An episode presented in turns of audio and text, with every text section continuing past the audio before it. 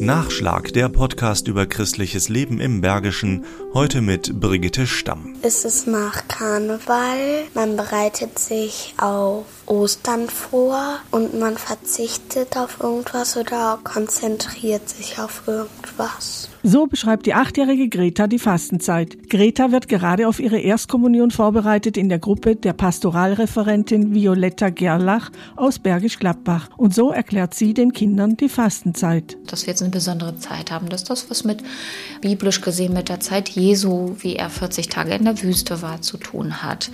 Dass wir auf Dinge verzichten wollen, um einfach auch ein bisschen unsere Sinne zu schärfen und nochmal bewusster auch sich darüber Gedanken zu machen, wie stehe ich eigentlich zu Gott, wie stehe ich zu meinem Glauben.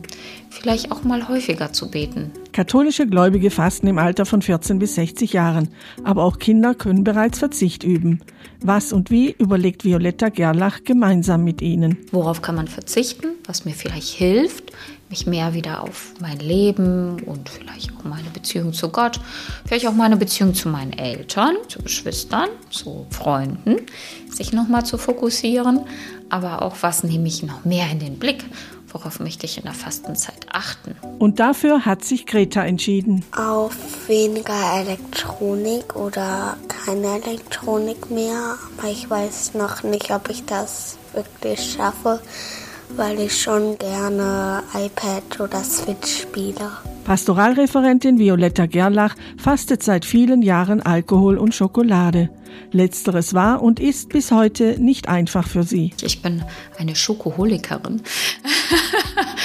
Auf 40 Tage ohne Schokolade zu sein, und meistens in der Osternacht das erste Stück Schokolade zu essen. Es war immer ein, ja, ein Genuss, der ja tatsächlich sich in vielen Erinnerungen in meinem Herzen eingebrannt hat. Heilfasten wird von vielen Ärzten empfohlen. Doch wie sieht es mit dem Fasten aus religiösen Gründen aus? Ist das heute noch zeitgemäß? Violetta Gerlach beantwortet das mit einem klaren Ja. Es ist vielleicht heute nicht mehr so zugänglich, warum das so einen religiösen Aspekt bekommt. Deswegen versuche ich das zu verbinden, diesen äußeren Verzicht mit etwas Innerem, mit einer inneren ja, Einkehr in mir selbst, auch in meiner Welt, mit meiner Wahrnehmung zu verbinden.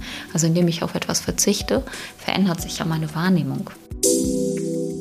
Nachschlag Christliches Leben im Bergischen ist ein Podcast des katholischen Bildungswerkes im Rheinisch-Bergischen Kreis. Mehr Informationen unter www.bildungswerk-gladbach.de